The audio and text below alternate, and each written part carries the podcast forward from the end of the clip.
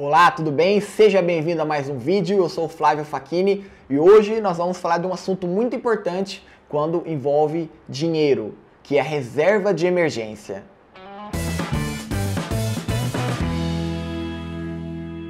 O que, que é reserva de emergência? Antes de falar sobre a reserva de emergência, deixa eu te fazer uma pergunta. Hoje, se você for mandado embora do seu trabalho ou se a sua fonte de renda acabar, por quanto tempo você sobrevive com o dinheiro que você tem disponível? É exatamente sobre isso que eu vou falar aqui. Reserva de emergência. O que, que é? É uma reserva para emergências. Então, assim, sempre é recomendado você ter a sua reserva de emergência de no mínimo seis meses. O que seria isso?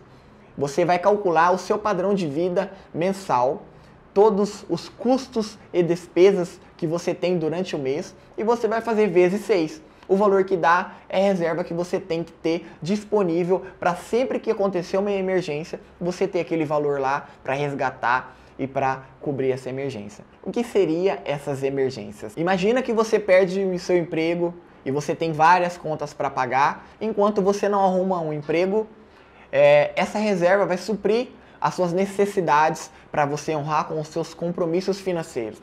Imagina também que o seu carro quebra, ou o seu filho fica doente, ou acontece algo inesperado de problema de saúde, da onde você vai tirar esse dinheiro? Recomenda-se a reserva de emergência, você vai tirar de lá para essas emergências. Acontece muito isso hoje e a gente acaba recorrendo ao quê? A empréstimos. Eu mesmo já fiz isso, eu não tinha minha reserva de emergência e quando acontecia algo inesperado, que a gente nunca espera que vai acontecer, mas acontece, a gente acaba recorrendo primeiramente a empréstimos. E com isso, nós acabamos aumentando ainda mais as nossas despesas fixas do mês. E aquilo vira uma bola de neve e a gente continua pagando juros. Então fica muito claro a importância de uma reserva de emergência para esses imprevistos que acontecem, que surgem inesperadamente na nossa vida.